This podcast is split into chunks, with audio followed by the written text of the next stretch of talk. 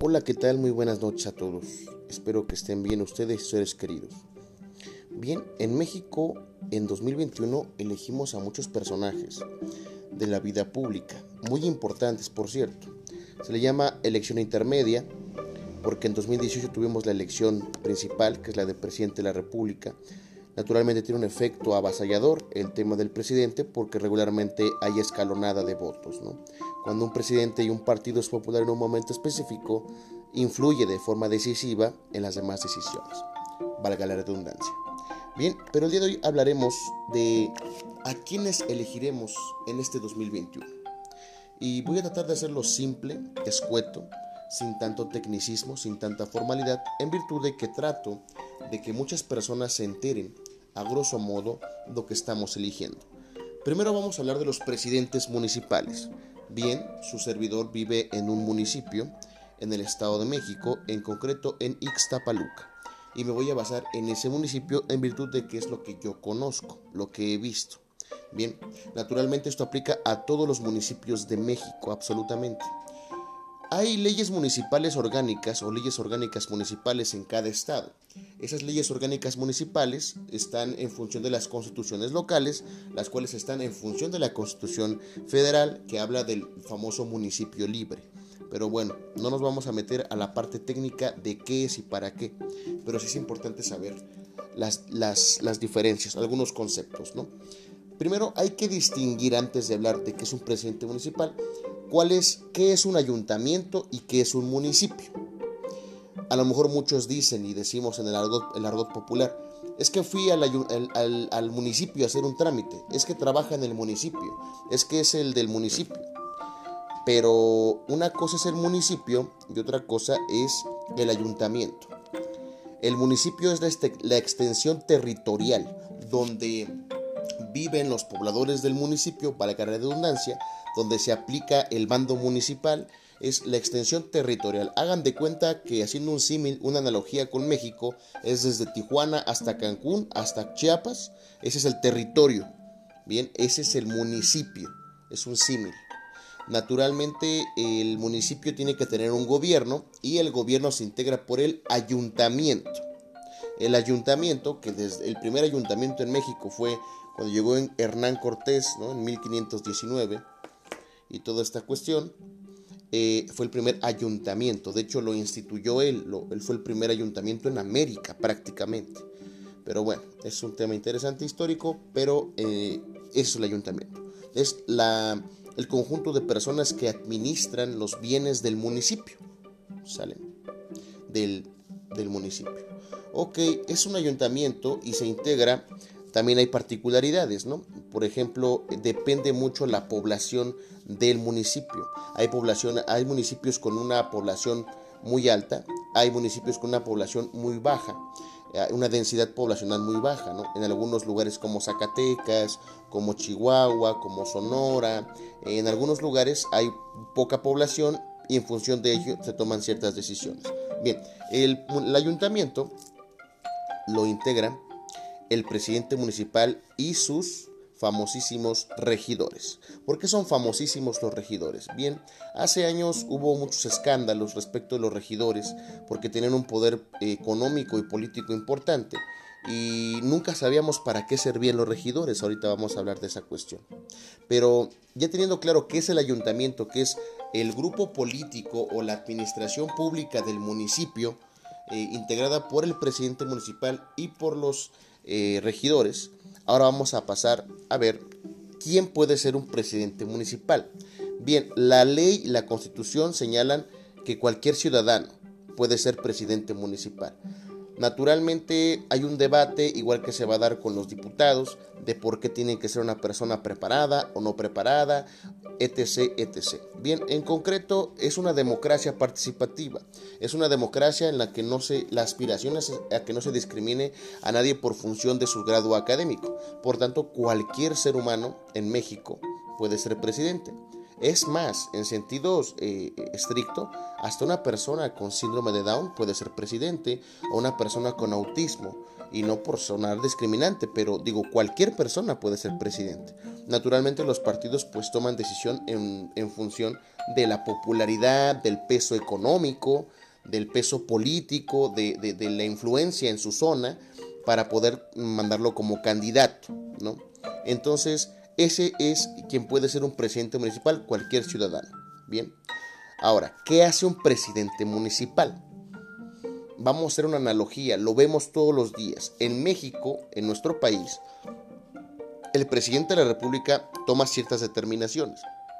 Bueno, el presidente municipal hace lo mismo en su municipio toma decisiones respecto a salubridad, respecto a tránsito y vialidad, respecto a seguridad pública, respecto a desecho de bienes, desecho de, materiales, de basura, respecto de alumbrado, respecto de algunos temas de educación, eh, es eh, coadyuvante de las autoridades federales en algunos temas, como por ejemplo ahorita lo del COVID, pues estuvo trabajando muy de la mano con la Secretaría de Salud Pública Federal y el municipio se supone que es algo muy interesante, decía el maestro Jorge Carlos Adame García, que fue mi profesor de Derecho Municipal en la Universidad Nacional, en paz descanse, por cierto, falleció hace algunos años, si no mal recuerdo, en el 2000, no, no años, 2020. Él decía que el municipio es el primer punto de contacto del ciudadano con el gobierno. Porque tú no vas a quejarte directamente con Andrés Manuel López Obrador o con el gobernador del estado, que es Alfredo del Mazo Maza uno se queja mm, directamente, bueno, en las, cuestiones eh, políticas municipales, con el presidente municipal o con los regidores o con los secretarios de despacho, ¿no? En cada uno de los municipios. Entonces, es donde tenemos más atigente, más cercano el tema del poder político con los presidentes municipales. Bueno, entonces, eh, el presidente municipal administra recursos que, les, que, le, que le asigna el Congreso local. Ahorita vamos a ir a un punto muy interesante. El Congreso local de cada estado determina qué se hace con el dinero de la recaudación de impuestos y otros tantos haberes que tiene la administración pública estatal y eso incide directamente en la administración pública municipal. Entonces también tener diputados locales es importante porque luego en el argot popular, en las charlas, se cree que el diputado local pues no hace nada, que nada más, por lo menos aquí en el Estado de México, pues se va a vivir a Toluca y vive a todo dar y no hace nada. No, tienen una función importante, pero ahorita vamos a llegar ahí. Entonces el presidente municipal lo que hace es administrar ese recurso en programas sociales. También está la cuestión del mantenimiento de los panteones. Puede haber eh, convenios de colaboración con las autoridades políticas locales. En el caso concreto que nos ocupa, en los municipios en nuestro país, regularmente y casi en todos, si no, mal, si no me equivoco, hay ejidos o comunidades agrarias. Y esas tienen un régimen especial. Eh, en algunas comunidades de Oaxaca eh, y en otros tantos lugares también hay una cuestión de un régimen interno eh, ancestral, vamos a llamarle, indígena, donde hay un consejo de ancianos, etcétera, etcétera, y toman ciertas determinaciones. El artículo 2 de nuestra constitución, eh, la Constitución Política de los Estados Unidos Mexicanos, habla al respecto de esas autoridades eh, locales. ¿no? Son mucho más, obviamente, cercanas y son coadyuvantes con la administración pública municipal. Entonces, por ejemplo, el tema del agua es un tema eh, naturalmente de carácter federal, pero hay una coordinación entre la Comisión Nacional del Agua, la Comisión Estatal de Aguas y los sistemas de agua, los ODAPAS que se conocen en el Estado de México. Claro, hay cada particularidad en cada estado, en cada municipio. Hay acuerdos de colaboración. Naturalmente el municipio no tiene todas las, todas las facultades posibles, pero sí coadyuva con la Administración Pública Central Federal. Bien, para no echarnos tantos bolas, eso es el municipio, es, el presidente municipal lo que hace. Naturalmente también es el representante del municipio en trámites y en solicitudes específicas. Ellos pueden pedir recursos a la Cámara de Diputados local y a la Cámara de Diputados federales, porque también algo importante es que también tienen una injerencia en la vida de nosotros, los diputados federales. Ahorita vamos a hablar de esa cuestión y acuérdense de algo, cuando ustedes van a votar, Cuando van en su sección electoral y van a votar, ahí aparece eh, el distrito electoral. El país está dividido en distritos electorales y naturalmente un diputado que, contiende para una diputación local, federal, eh, ellos se basan en lo que es el distrito, que es una ruta, vaya, es un, eh, un, espacio geográfico determinado, un distrito electoral, donde votan las personas por un candidato. Puede ser que, por ejemplo, en aquí en Ixtapaluca pues está dividido en varios pedazos y el distrito electoral es Ixtapaluca, en la cuestión local, como municipio. Pero en la cuestión federal hay algo interesante donde eh, se funden varios municipios de Ixtapaluca, una parte de Ixtapaluca. Eso es lo que se le llama en derecho electoral, bueno, en los temas electorales el gerrymandering. Es un tema donde se se adecúan las circunscripciones electorales para efecto de favorecer a ciertos partidos políticos.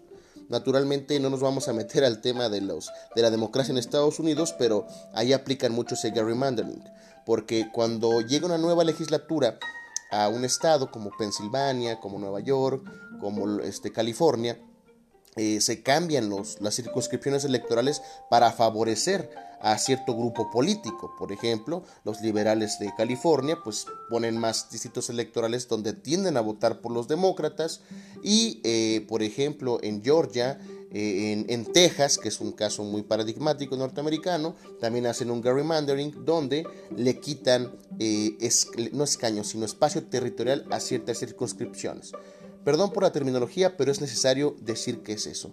Eh, si ustedes tienen dudas, comentarios, por favor, eh, háganmelo saber y lo explicamos más eh, a fondo. Bien, eso es respecto del presidente municipal, lo que hace, administra recursos, representa a, la comunidad. Naturalmente, la ley orgánica municipal y la Constitución Política del Estado de México y la Constitución General de la República establece los principios del municipio libre, que trata de incentivar la vida democrática. Por ejemplo, en los bandos municipales, que les explico, un bando municipal es como la constitución local del municipio. ¿Sale? Es con lo que se basan los ayuntamientos para trabajar, son su, su cuerpo normativo, su constitución, su, su acta constitutiva, los bandos de, de policía y buen gobierno en cada municipio.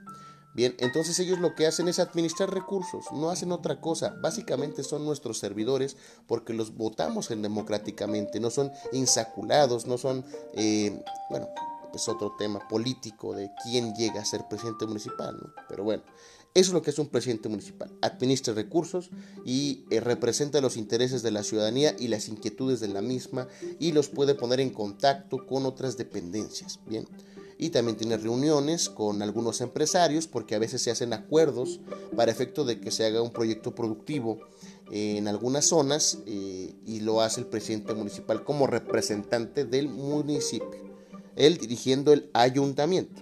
Bien. ¿Y para qué sirven los regidores? Bueno, como también otra analogía a nivel federal, pues ustedes sabrán que existen pues varias áreas del poder ejecutivo, ¿no? El presidente no hace todo solo. El presidente tiene que tener una secretaría de gobernación, una secretaría de agricultura, una secretaría de asuntos em, eh, religiosos, una secretaría del mar, una secretaría del agua, etcétera, etcétera, etcétera, ¿no? Entonces, los regidores, su trabajo es eh, estar en contacto con la ciudadanía y que naturalmente esos problemas sociales los traigan al cabildo. La reunión de cabildo es muy importante en los municipios y lo veremos en las alcaldías, que es exactamente lo mismo, donde la ciudadanía se acerca directamente al regidor y le pregunta cuáles son las gestiones que están haciendo, por ejemplo, para la cuestión de sanitaria, del drenaje, la cuestión de, un problema político importante, un problema de, una lucha de pueblos, puede ser también, un conato de violencia, eh, puede hablar de, la, carencia, de bueno, la, carestía de, de, sistema de seguridad pública, de que no hay cámaras, etcétera, etcétera. Entonces el regidor lo pone, no él, sino varios, dependiendo, porque por ejemplo, eh, se habla de que dependiendo los eh, el número de habitantes de un municipio se determina cuáles son el número de regidores. Naturalmente aquí se da una figura interesante. En la planilla que se elige para ser presidente municipal va el presidente municipal y cuatro regidores de su partido político y luego va la representación proporcional, que tendremos que explicar eso, es un tema muy amplio y muy interesante de qué es la representación proporcional, pero vamos a decirlo de forma sencilla, son eh, los candidatos que les queda, eh, es el resto de la, de la preferencia electoral. Digamos que gana un partido, el que sea, el PRI, Morena, quien sea pero resulta que el segundo mejor lugar fue el PAN. El tercer mejor lugar fue el PRD y el cuarto mejor lugar fue otro partido, el que sea. Entonces se asigna de forma proporcional otros cuatro escaños. Perdón, otros tres de forma proporcional. Y varía, varía el número de representantes en función del número de habitantes. ¿Sale? Eso es lo que tengo que decir respecto de los presidentes municipales, qué es un ayuntamiento, quién puede ser presidente municipal, qué hace un presidente municipal y para qué sirven los regidores, ¿no? Bueno, ahora va el tema de los alcaldes. En la Ciudad de México, que acaba de cambiar su denominación hace poco más de tres años, no, perdón, fue en el 2016, si no mal recuerdo, cuando se hizo la no, disculpen, no estoy equivocando. Fue en 2018. La creación de la Constitución de la Ciudad de México, eh, ya donde se le da cierta autonomía y donde ya no le llamamos Ciudad de México Distrito Federal, ya le llamamos nada más Ciudad de México. La Ciudad de México es un organismo interesante, eh, está en, el apartado B del artículo 122 constitucional y pues es como se dice eh, en la charla la capirucha, la ciudad de los, de los castillos, eh, la sede del Poder Ejecutivo Federal, del Poder eh, Judicial Federal y del Poder Legislativo Federal. Es un lugar donde hay muchos negocios, donde hay muchos centros de negocios importantes, donde se toman decisiones políticas trascendentales para la nación, porque se ve el tema naturalmente federal y se toman las políticas públicas a la asignación de recursos para los estados. Bien, pero no vamos a entrar a ese tema. Entonces, los alcaldes son el símil, la figura similar al presidente municipal. Los alcaldes son representantes de las alcaldías, son los que administran los recursos que la, Ciudad de México, porque también la Ciudad de México tiene una asamblea de representantes, como el Congreso local mexiquense, hay una asamblea de representantes en la Ciudad de México que toman decisión sobre los asuntos públicos. Eh, ahorita vamos a entrar al tema legislativo, muy interesante, pero bueno, ahorita vamos a ir con eso con detenimiento. Entonces los alcaldes, eh, nada más que hay un cambio aquí, los nombres son los que cambian.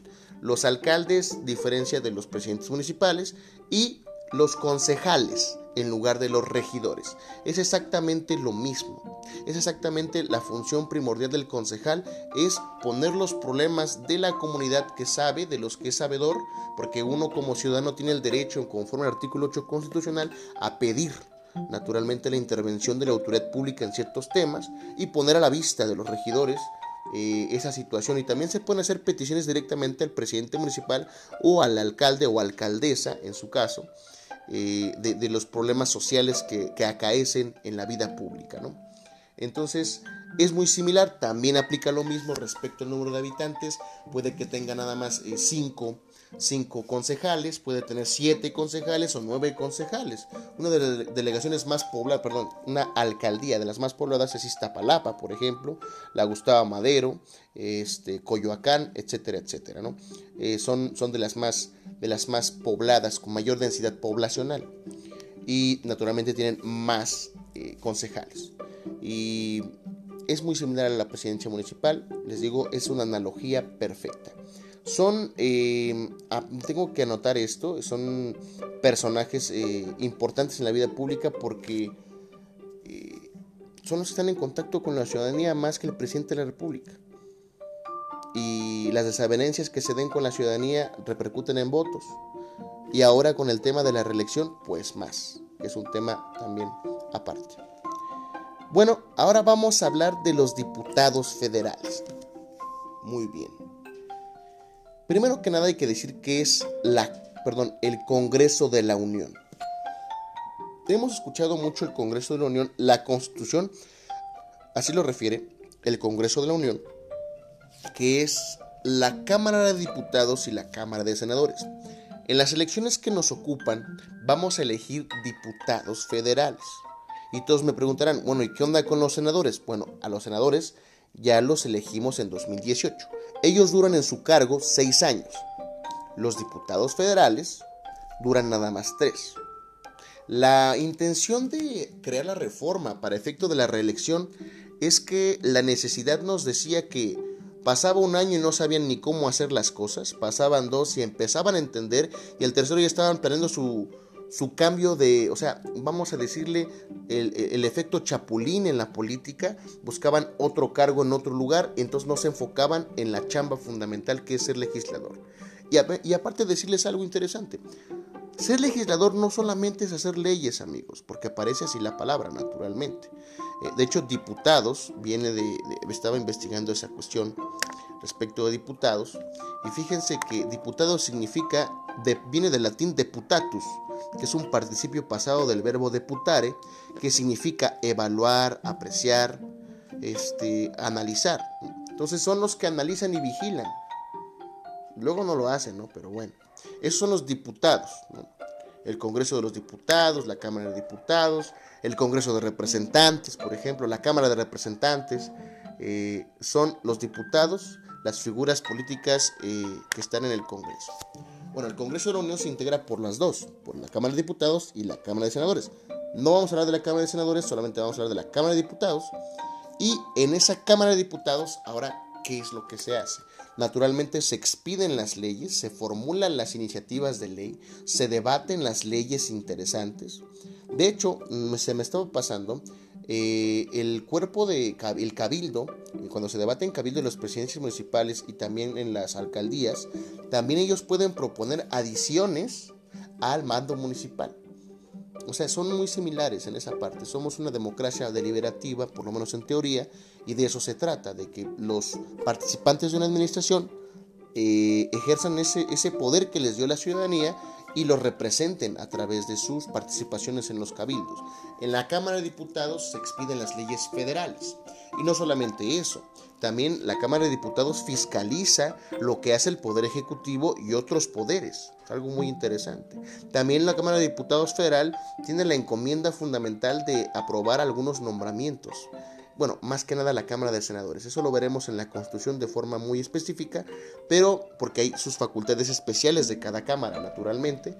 Por ejemplo, una facultad exclusiva de la Cámara de Diputados es eh, proponer el gasto público, proponer el presupuesto de egresos de la Federación. Solamente puede salir de ahí esa ley. Por eso es muy complicado. La Cámara de Senadores la analiza, la vota, revisa y luego la regresa y se aprueba. Y después hay un procedimiento legislativo. Pero no solamente hacen leyes, también lo que les decía es que ellos son los que determinan el señero de la política nacional, en qué sentido, y son un control. Porque si el presidente tiene iniciativa preferente y, se le antoja una ley de cualquier naturaleza, si tiene la mayoría en el Congreso la van a aprobar. Pero si no tiene la mayoría, van a debatir hasta que quede una ley un poco más decente. Hablar de eso es hablar de control constitucional y es otro tema que también es de mi agrado, es de, mis gustos, de mis pasiones, pero no nos vamos a meter en eso. Entonces, la Cámara de Diputados expide leyes y fiscaliza, vigila la actuación pública. ¿Y quién puede ser un diputado? Pues cualquier persona también, salvo que tenga 25 años, establece la Constitución, y que tenga un modo honesto de vivir, etcétera, etcétera, etcétera. Cualquier ciudadano puede ser diputado. Bien, hay algo interesante que tengo que compartirles. La Cámara de Diputados tiene comisiones. ¿Sale? Cada comisión ve un tema específico. Por ejemplo, está la Comisión de Honor y Justicia, la Comisión de Asuntos Agrarios, la Comisión de Hidrocarburos, la Comisión de Seguridad y Justicia, la Comisión de, de, los problemas indígenas. se me están ocurriendo, de hecho, en el reglamento de la Cámara de Diputados existe qué comisiones existen. La, Comisión de Transporte y Energía, la Comisión de Energía, etcétera, etcétera. También en la Cámara de Senadores tiene un símil. Eh, la, Comisión de, de Vivienda, por ejemplo. Y los diputados eh, tienen que chambear, tienen que trabajar en las comisiones que les sean asignadas. Entonces puede ser que una persona no sepa nada absolutamente de hidrocarburos y está en la comisión de hidrocarburos y ahí es cuando llega, eh, bueno, el sentido común nos indica que si no conoces de algo, pues contrates a un experto y es cuando llega la figura de los asesores. Entonces entramos ahí los abogados, politólogos, economistas, sociólogos, o lamentablemente en nuestro país su compadre que le cae a todo dar. Y empieza uno de los fenómenos también horribles de nuestro país que ponemos a la gente menos preparada en ese tipo de, oportunidades. Si uno no conoce está bien, porque al final de cuentas no somos expertos en todo, pero sí tienen la responsabilidad democrática de asesorarse por personas que sepan de qué estamos hablando. Pero bueno, entonces eh, las comisiones sirven para tratar puntos importantes y también para determinar temas de importancia capital, como lo es la asignación de recursos en caso de un eh, siniestro nacional, ahorita con el tema de la pandemia, por ejemplo, eh, la activación o no del plan DN3 en ciertos momentos, ciertas circunstancias, y la aprobación del presupuesto, ¿no? Naturalmente, los diputados, cuando votamos por ellos, los federales, van a pelear porque se asigne a nuestro municipio o a los, se supone, naturalmente es una suposición, es el topos uranos, es la aspiración de la política, que ellos se preocupen por sus electores, porque ojo, con la reelección ya tienen la presión de que si no trabajan como debe de ser, si no hacen su trabajo, si no generan iniciativas de reforma, si no generan cambios, si no chambean, pues sean evaluados y si no sirves, pues te vas. ¿Para qué te reelijo? Entonces, lo que, lo que busca la reforma en la reelección es buscar la profesionalización o el trabajo de los diputados para quedarse, pero naturalmente con hechos. Porque literalmente hay diputados que nunca han presentado una iniciativa de ley. Que ojo, no presentar iniciativas de ley te hace un buen diputado. Hay iniciativas tan basura como imponer pena de muerte a violadores. No sirve de nada. Para eso necesitan asesores jurídicos. Poner este, la pena más alta para violadores y secuestradores tampoco sirve de absolutamente nada. Que ahora puedas adoptar a tus perritos tampoco sirve de nada. Leyes totalmente inútiles e inverosímiles que venden, naturalmente, porque es marketing político, pero no sirven para nada.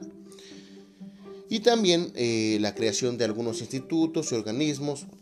De cuando yo pensé que era broma, pero sí se instituyó el Instituto para devolver al pueblo lo robado. Existe ese instituto, pero es decisión de los diputados. Naturalmente los diputados se van a, roncear o se van a eh, inclinar por la postura de su presidente o el partido en el poder, que es un tema de juegos políticos. Muy bien. Entonces, las comisiones sirven para tratar puntos específicos, porque no pueden hablar todos de todo. Y las reuniones tienen también en el reglamento del Congreso sus facultades y limitaciones y cómo se van a llevar a cabo las discusiones de temas interesantes. Los diputados federales. Decíamos que quién puede ser diputado, cualquier persona. Por eso vemos a tantas personas que son muy buenas bailando, cantando, eran buenas actuando y ahora van a ser diputados federales. Me imagino que van a tener mucha formación para ser diputados federales. Spoiler, eh, los de Morena no la están haciendo, de verdad. Están haciendo leyes con los pies, mal hechas, mal redactadas. No sé quiénes dijo que así eran las cosas, pero bueno, ellos están por el pueblo bueno. Perdón por mi crítica, pero es la verdad. Nada más les voy a dar una nota. Léanse por favor los últimos párrafos del artículo cuarto constitucional y díganme, sin ser lingüistas, ni pedagogos, ni, ni, literatos, si está bien redactado ese artículo. Si me dicen que sí, entonces me voy a dar un balazo, porque la vida, la vida no tendría sentido si, no sabemos escribir una ley. Pero bueno, por lo menos para mí que amo tanto el derecho. Ahora bien, eso es el tema de la Cámara de Diputados Federal. Y vamos a ver qué hace un diputado federal. Los que les comento. Vota en las sesiones del Pleno y vota en las sesiones de, las este, comisiones. Y solicita recursos federales para ciertos problemas en concreto de sus comunidades. Él tiene que representar los intereses de su distrito electoral. Su distrito electoral pueden ser tres alcaldías, o pueden ser tres municipios, o cuatro, o puede ser solamente uno, dependiendo de la circunscripción que le toque. Pero tiene que ver esa situación, tiene que, se supone, en términos de la, de la teoría rusoniana, eh, tendría que eh, ser parte de la voluntad general y poner las peticiones de los ciudadanos en el ojo público. Tendría que representarlos porque es un representante, es nuestro trabajador en sentido real, porque viven de los impuestos que usted y yo pagamos. ¿Sale? Entonces es nuestro trabajador. Y también ahí se aprueba el tema de las campañas electorales. No hay. Se analizan los temas electorales, las leyes se discuten. Por ejemplo, un tema que hace el diputado es interpelar o aclarar una, una, ley que considere inconstitucional o que la considere injusta. Por ejemplo, en su momento hubo un debate sobre el uso de la marihuana, eh, el uso lúdico de la marihuana, hubo un debate muy interesante respecto de la ley de pensiones en los años 2000, al principio de los 2000. Hubo un debate sobre eh, las reformas constitucionales a la, a la, Carta Magna, las reformas. Hubo, hay mucho debate en el tema del presupuesto de egresos.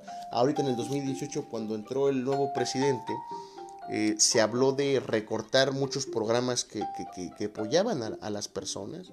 Naturalmente, algunos programas, algunos programas se utilizaban de forma indiscriminada, no se hacían bien las cosas y era una fuga de dinero terrible. ¿no? Eso es cierto, es real, es verdad. Pero también hubo otros que les dieron corte que no tendrían por qué haberle dado corte. Yo lo vi en concreto cuando aquí en mi comunidad tuvo un incendio, pero terrible, y no pudo venir la, no pudo venir la perdón, ¿cómo se llama? La, la, la Comisión Nacional Forestal, porque no había guardabosques. Entonces tuvimos que rascarnos con nuestras propias uñas. Entonces hicieron un recorte a ese tipo de programas, pero bueno, cosas que pasan en nuestro país. Y los diputados eh, también hacen el tema de eh, señalar públicamente a alguien que está cometiendo una falta. De hecho, mm, cuando gusten, busquen videos en su momento de Gerardo Fernández Doroña. Ese señor eh, con sus cosas extrañas es un excelente diputado, ¿eh? es crítico. Eso tienen que ser los diputados, críticos, señalar, poner el dedo en la llaga del personaje público que estamos este, analizando. Por ejemplo, me acuerdo mucho las comparecencias de Javier Lozano, que era secretario del Trabajo en el gobierno de Felipe Calderón, y se le interpelaba de forma directa sobre algunos tópicos donde no estaba teniendo contundencia, donde no estaba cumpliendo con los objetivos de la Administración Pública Federal, donde no estaba cumpliendo con los trabajadores y, hacía, había varias cosas que no estaban bien, no estaban haciéndose bien. Entonces el diputado, como les digo, viene de deputare, que es analizar, este, este, analizar una situación o, esto, o dar escrutinio e investigación a la misma. El diputado tiene la obligación tanto constitucional como moral, de exhibirlo públicamente y de hacerle preguntas. De hecho, hay algo que se llama el informe de gobierno. Ustedes saben que cada año se presenta un informe y eh, cuando había más eh, oposición, no había tanto equilibrio, o sea, no había ese desequilibrio que existe hoy, hay una mayoría este, avasallante de, Morena, pero en aquellos años, cuando no era una mayoría absoluta, que había sus, sus, sus, detalles, o sea, no estaban tan... No se veía tan clara la diferencia, pues. Perdón por trabarme, pero es que no sé cómo explicarlo de forma sencilla. Total que en ese momento, se, cuando se da el informe, eh, hay que darle comparecencia, hay que, tienen que pasar los secretarios del ramo a ser eh, preguntados sobre los temas importantes. Por ejemplo, eh, si un diputado del estado de Campeche o del estado de Quintana Roo vio que los recursos federales no se aplicaron bien en la construcción de una carretera, de un hospital, tiene que interpelar directamente al secretario de Estado sobre un tema en concreto, o a veces en su informe que ellos rinden, porque lo rinden junto con el presidente, se les dice, a ver, aquí me dices que hubo un gasto de tanto, pero resulta ser que yo investigué y nada más hubo un gasto de tanto, ¿dónde está el resto? En su momento, por ejemplo, cuando fue este, Genaro García Luna eh, interpelado directamente por Gerardo Fernández Doroña, se atrevió a decirle asesino. Tiene una razón muy interesante esta cuestión de, la, libertad parlamentaria para expresar lo que uno, se le venga en gana. La libertad parlamentaria, fíjense que, hubo un, señor, que de hecho hay un premio que se llama Belisario Domínguez. Eh, ese señor era un médico chapaneco, era diputado federal y se atrevió en algún momento a criticar abiertamente las políticas dictatoriales de Porfirio Díaz y lo que se ganó por andar hablando es que le cortaran la lengua y que la enterraran en Coyoacán. Por eso nació el premio Belisario Domínguez para incentivar a los mexicanos a no dejarse, no a callarse y etcétera, etcétera. Entonces, eh, de hecho, constitucionalmente está protegido que ningún diputado se le podrá, se le podrá eh, reprimir o restringir su derecho a manifestarse. Y en su momento Gerardo Fernández Noroña le dijo asesino al secretario de defensa, al secretario de seguridad pública, Genaro García Luna, y él nada más eh, pues se reía, eh, daba evasivas a las preguntas, y lo que resultó después fue muy interesante porque está enfrentando un proceso penal en Estados Unidos por varias cosas que ya los medios seguramente los habrán ilustrado más que yo. Eh, colaboración con el cártel de Sinaloa, este, acuerdos por lo oscurito con algunos políticos, este, mansiones en Miami, etcétera, etcétera. ¿no? Entonces era una fichita, Genaro García Luna, y él lo había denunciado de esa forma, ¿no? Y otros tantos personajes oscuros de la política mexicana, también se ha interpelado a Rosario Robles, Berlanga y a otros tantos políticos, ¿no? Y al mismo presidente se le puede cuestionar en, el uso de la voz en la tribuna respecto de algunas acciones de gobierno, ¿bien? Ok, entonces eso es la Cámara de Diputados, es un breve repaso, discúlpeme por la tardanza, pero es que es importante saber cómo funciona el Poder Legislativo. Hay muchas particularidades, pero por el formato no es posible hablar de ellos. Y los diputados locales, muy bien. En el tema de los diputados locales, eh, también por analogía, son muy similares a los federales. Por ejemplo, en el Congreso del Estado de México se aprueban lo que son obras públicas y las tiene que aprobar el Congreso. La cuestión de incentivos fiscales, algunas empresas, la cuestión de ahora, bueno, perdón, ahora. Mm, hay materias exclusivas del Congreso Federal y hay materias exclusivas del Congreso local. El Congreso local no puede actuar en contra de lo que establece el Congreso Federal, porque hay un principio de división de poderes pero a su vez hay un principio de correspondencia con la constitución política de los Estados Unidos mexicanos. Es nuestro máximo parangón, nuestra máxima norma. Entonces, todo lo que hacen los diputados locales tiene que ser conforme a lo que establece la constitución federal. Bueno, regresando a los diputados locales, ellos también fiscalizan a los personajes públicos, ya sea el secretario de Transporte y Vialidad del Estado de México, ya sea el secretario de Seguridad Pública del Estado de México, al fiscal general de Justicia del Estado de México, al gobernador sobre sus cuentas, porque él cada año tiene que entregar un informe y tienen el Congreso tiene que investigar y analizar si efectivamente se está cumpliendo con los requisitos o que se está cumpliendo con el mandato constitucional, tanto de la Constitución Política del Estado Libre y Soberano de México como de la Constitución General de la República. Ahora bien, eh, los diputados eh, también crean comisiones y también analizan casos específicos pueden condenar energéticamente, enérgicamente perdón, algún acto, etc. Pueden manifestarse al respecto. De hecho, también son los que ratifiquen algunos puestos de la administración pública local y, esta cuestión. Entonces son también esa parte similares los diputados locales a los diputados federales. ¿Se ven con los diputados locales trabajan juntos? No. Primero porque nuestro Congreso Estatal está en Toluca y el Congreso Federal está en el centro de la Ciudad de México en la corona, este, en la regulación Venustiano Carranza. Bien, entonces no trabajan juntos, no se hablan, no se coordinan, pero sus decisiones se interrelacionan. Bien, entonces también los diputados locales en la Ciudad de México, lo mismo. Debate parlamentario, creación de leyes locales, por ejemplo, la famosa ley Olimpia, que fue en su momento la cuestión de evitar la propagación de imágenes y videos sin el consentimiento de, la, de la víctima o de la persona eh, es una ley pues fresca que se aprobó en la Ciudad de México por todo ese tema, ¿no? Me parece que ya está a nivel federal también, no recuerdo, les, fallaría, les mentiría, no, no he investigado la verdad a fondo, pero me parece que a nivel federal ya está. Pero eso es chamba de los legisladores, que es traer las, las necesidades del ciudadano, ponerlas en el ojo público, analizarlas y aprobarlas en la mayoría. Los diputados deberían, por lo menos, este, eh, vamos a llamarle eh, teleológicamente, deberían, su objetivo primordial tendría que ser eh, ayudar a la ciudadanía a, destruir los rezagos de la, de la, pobreza, de la ignorancia, ¿no? naturalmente, pues no pasa porque los diputados buscan nada más un salto político y tener un ingreso seguro y generar alianzas y sinergias para poder ser otra cosa sin eh, tomar en cuenta a sus electores, lo cual es peligroso en cualquier democracia parlamentaria.